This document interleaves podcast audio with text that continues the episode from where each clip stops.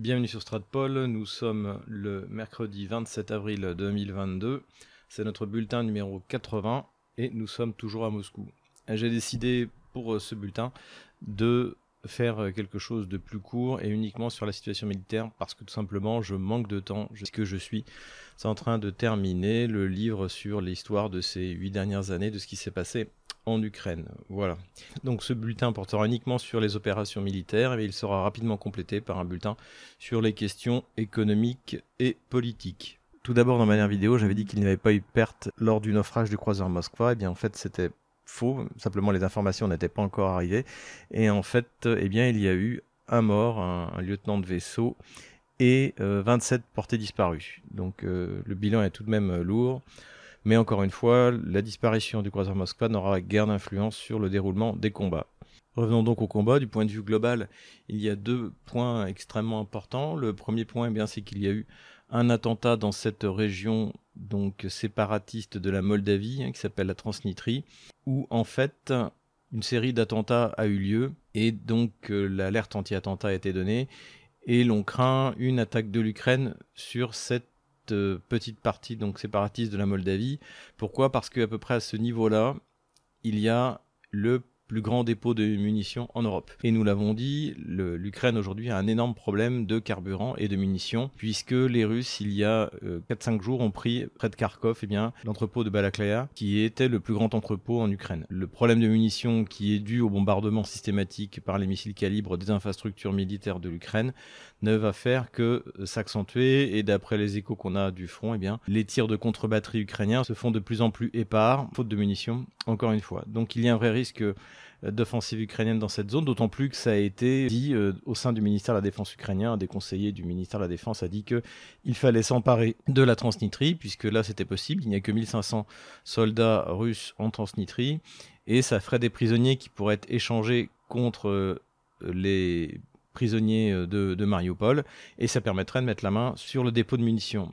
Le problème pour cette offensive, c'est que d'une part, la supériorité aérienne est quasiment totale côté russe, donc si les Ukrainiens tentent de manœuvrer et de lancer un assaut, ce qu'ils sont quasiment incapables de faire depuis le début de la guerre, ils seraient totalement exposés. Ensuite, eh bien, les, 1500 soldats russes ne sont pas restés euh, l'arme au pied, évidemment, et le dépôt est miné, et le risque aussi, c'est qu'il y ait une, énorme explosion, dont l'onde de choc pourrait euh, aller jusqu'à 50 km. Donc euh, ça, ça n'arrange ni la Moldavie, ni bien sûr la Transnistrie, mais non plus l'Ukraine, même si cette région est tout de même assez peu peuplée.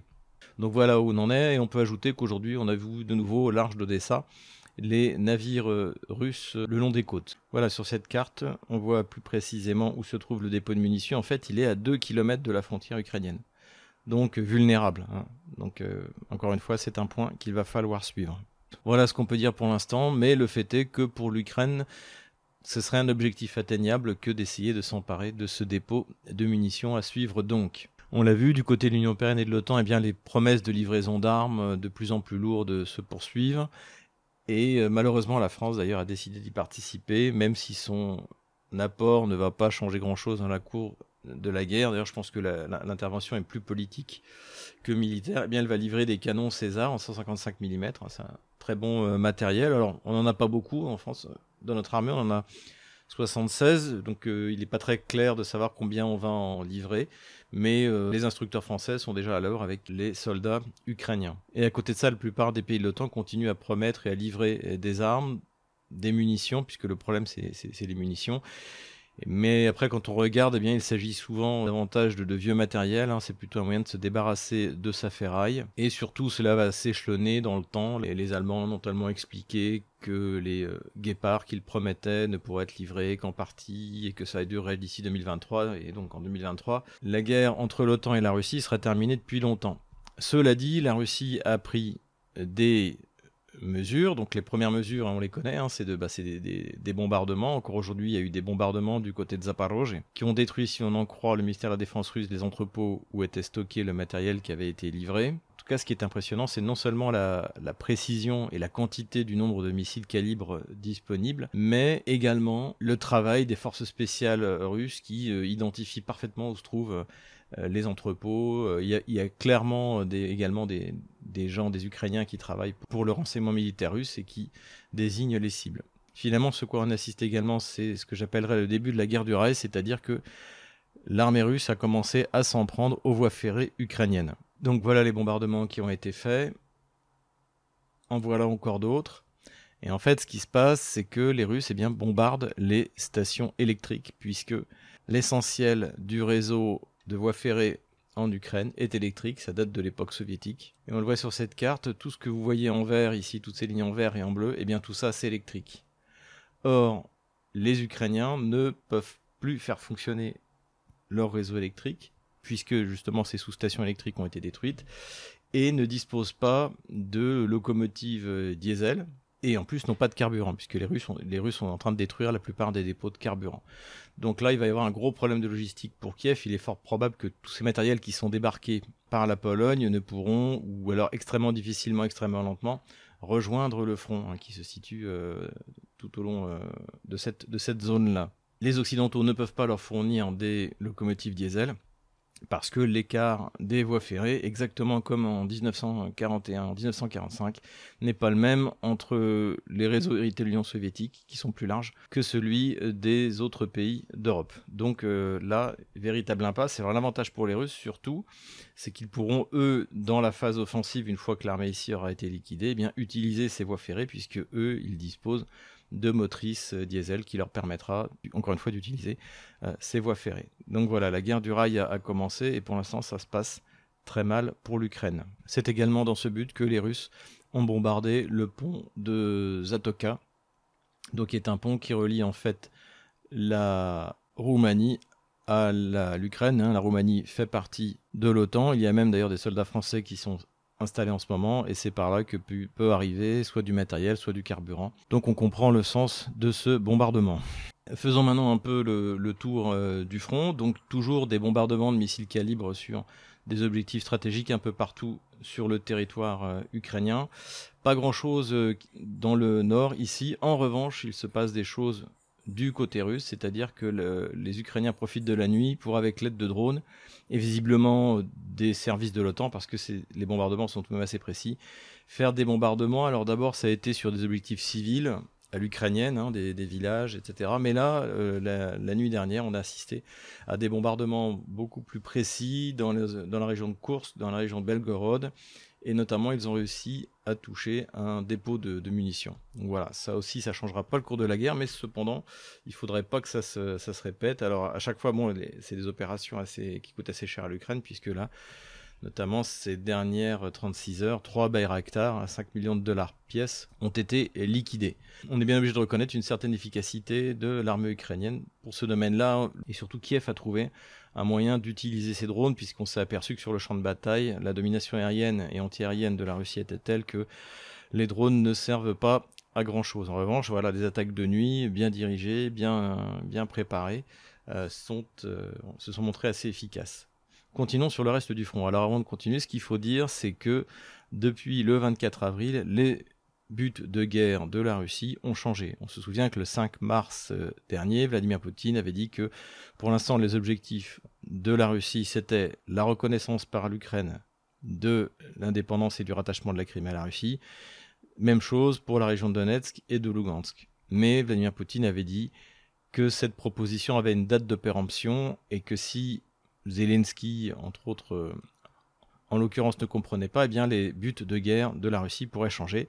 Et ils ont changé, puisque le 24 mars, le ministère de la Défense russe a annoncé que désormais l'objectif était de contrôler toute la bande sud de l'Ukraine et de rejoindre la Transnistrie pour euh, protéger les populations russes locales. Et ainsi d'avoir un chemin terrestre en gros de la Russie jusqu'à la Transnistrie. Et ça en fait ça s'appelle la Nouvelle Russie et vous comprenez mieux la vignette de cette vidéo, eh bien, Vladimir Poutine vient tout simplement d'expliquer que ses buts de guerre avaient changé, que désormais c'était la restauration de la Nouvelle-Russie, même si ça n'a pas été dit dans, ces termes, ça veut dire ça. Donc ça veut dire évidemment que, contrairement à ce qu'on racontait sur BFM TV ou ailleurs, il n'est pas question de terminer la guerre pour le 9 mai. À mon avis, on va plutôt vers une guerre qui se terminera euh, à l'automne, également pour des raisons climatiques, hein, et que les ambitions russes ont augmenté, ce que la Russie peut se permettre étant donné l'état de délabrement avancé de l'armée ukrainienne. Il faut voir aussi qu'encore une fois, et ça c'est des messages clairs qui sont envoyés non seulement par la diplomatie russe mais par Vladimir Poutine lui-même, c'est-à-dire que si les Ukrainiens ne comprennent pas qu'il faut déposer les armes rapidement, ce sera pas forcément la Nouvelle-Russie qui sera euh, l'objectif, mais ça peut très bien être ces zones. Je pense que toutes ces zones-là, hein, la Kirovograd, euh, Tcherkassy et Poltava, et la région de Soumy, et pourquoi pas Tchernigov finalement, toutes ces régions-là en fait peuvent très bien tomber dans l'escarcelle de la Russie et être attachées d'une manière ou d'une autre à la fédération. Donc il serait peut-être temps que les Occidentaux euh, se réveillent et arrêtent d'encourager Zelensky à faire la guerre, sinon ils vont se retrouver avec une Ukraine qui correspondra à ça. Voilà, à peu près. Ça, c'est ce qui restera à l'Ukraine si, euh, par hasard, Zelensky et ses sponsors occidentaux continuent à s'entêter. Donc, eh bien, regardons maintenant le front de la Nouvelle-Russie. Autour de Kharkov, il ne se passe pas grand-chose. Euh, il y a eu euh, une tentative d'offensive ici il y a trois jours, mais qui a été complètement pulvérisée par l'artillerie russe.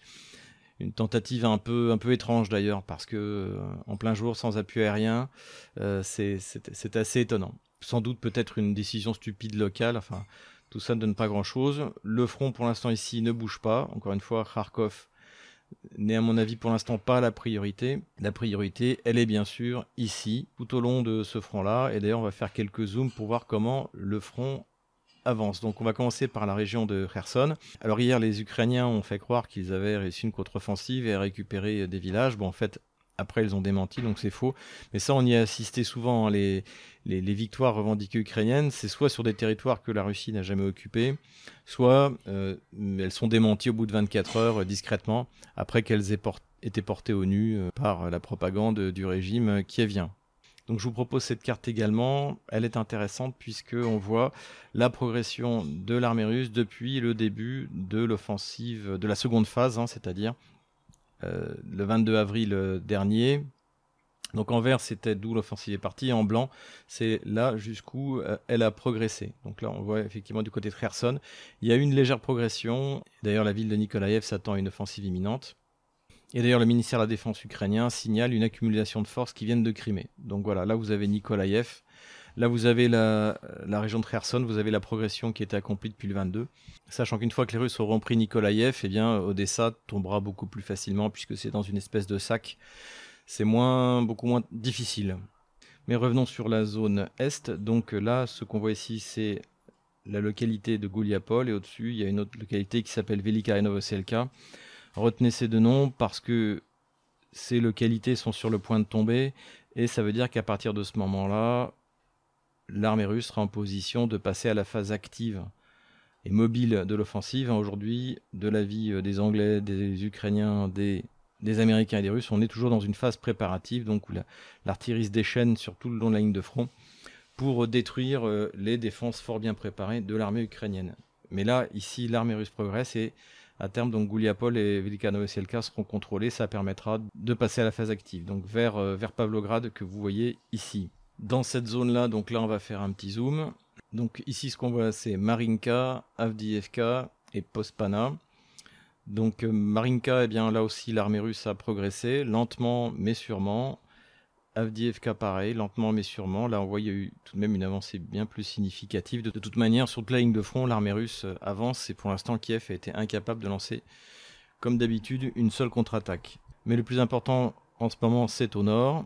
Donc là, on est bien à Pospana. Donc là, on voit l'armée russe a largement progressé et est en train de préparer sa base d'assaut pour fermer le petit chaudron qui va liquider les troupes ukrainiennes qui sont coincées à Severodonetsk et Lysychansk. Et jusqu'à présent, elles n'ont pas reçu l'autorisation de décrocher pour partir vers le sud pour essayer de rejoindre la défense de Slaviansk ou au moins essayer d'échapper à cet encerclement. Encore une fois, l'armée ukrainienne n'est pas dirigé par des militaires, mais même pas par des politiques, mais par des communicants. Et donc, comme pour Mariupol, on va préférer laisser enfermer des troupes plutôt que de les laisser partir. Il y a de fortes chances que Kiev demande à ses troupes de se faire exterminer sur place plutôt que de reconnaître la perte de Severodonetsk et Lysychansk, hein, qui sont les dernières euh, possessions de Kiev dans la République populaire de Lugansk. Ça, je vous en avais parlé la dernière fois, c'est Rubezhnoye, donc Loubejno est complètement sous contrôle et désormais l'armée russe progresse vers le sud. Donc hein, c'est pas compliqué à voir ce qui va se passer.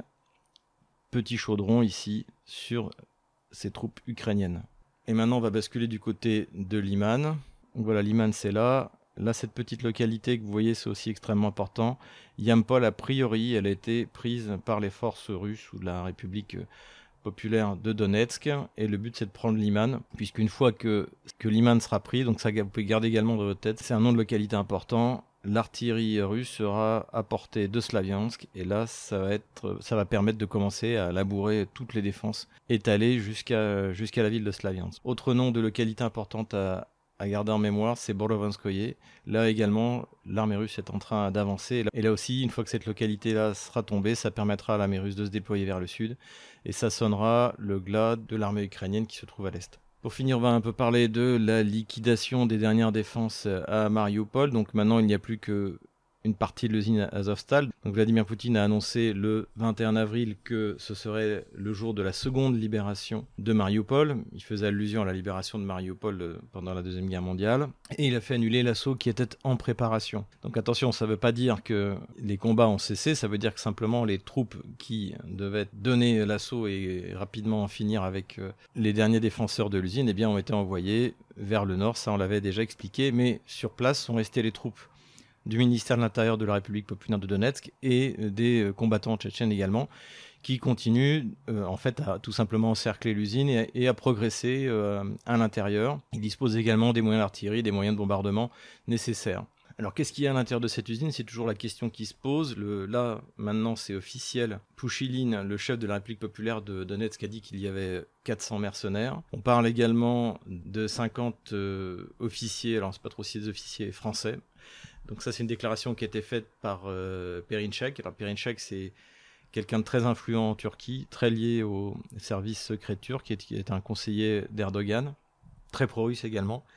Et donc c'est pas quelqu'un qui parle pour ne rien dire. Donc c'est pas c'est pas impossible hein, de toute manière. Il faut bien se souvenir qu'on bien on a on a formé les terroristes albanais au Kosovo. Donc euh, pourquoi est-ce qu'on n'aurait pas formé des ukro-nazis en Ukraine? C'est malheureusement bien possible.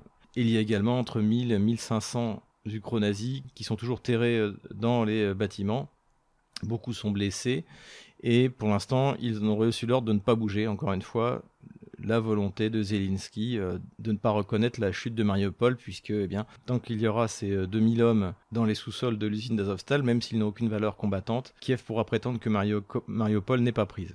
La plupart des dirigeants occidentaux ont demandé un couloir humanitaire pour Mariupol. Vladimir Poutine a dit qu'il était prêt à organiser ça avec la Croix-Rouge et l'ONU, mais évidemment, les Russes feront une opération de filtrage quand les gens sortiront. Donc euh, les combattants ne pourront pas profiter de l'ouverture du couloir humanitaire pour pouvoir s'échapper. Du coup, les responsables kieviens et euh, les responsables euh, du régiment de représailles Azov prétendent qu'il y a des civils et on a le droit à des films, euh, on a le droit à des interviews de, gens en train de, pleurer. J'ai de gros doutes sur le fait qu'il y ait des civils. Pourquoi? Eh bien parce que Palamar, surnommé Kalina, donc qui est le chef d'Azov dans l'usine d'Azovstal, a donné une interview à la BBC et justement le journaliste de la BBC lui a demandé de montrer les civils qui étaient avec lui et à ce moment-là, il a dit que bah non, ils étaient dans un autre endroit de l'usine, ils pouvaient pas les montrer, etc., etc. Donc à mon avis, mais bon, ça reste à, ça reste à prouver, il n'y a pas de civils euh, dans Azovstal et le but de cette désinformation, eh c'est de permettre euh, à ces 2000 euh, soldats, dont 500 mercenaires, peut-être des hauts gradés d'armée occidentale, de s'en sortir. Mais pour les autorités russes, il n'en est pas question. Beaucoup de blessés à l'intérieur de l'usine a priori, les vivres commenceraient à manquer, l'eau est de mauvaise qualité, l'air est bien sûr est irrespirable, et d'ailleurs ça fait maintenant depuis le 24 qu'on n'a plus de nouvelles de ce fameux euh, Palamar, donc le, chef d'Azov sur place. Hein. moi, je suis le, canal Telegram de, de Biletsky, le fondateur du, du National Corpus euh, Régiment Azov. Et donc, depuis le 24, on n'a plus de nouvelles de ce fameux Palamar. Voilà, c'est tout pour aujourd'hui. Je referai un bulletin dans les jours qui viennent pour traiter des questions économiques et des sanctions, puisque là aussi les nouvelles euh, sont intéressantes. Et donc, je vous dis à bientôt.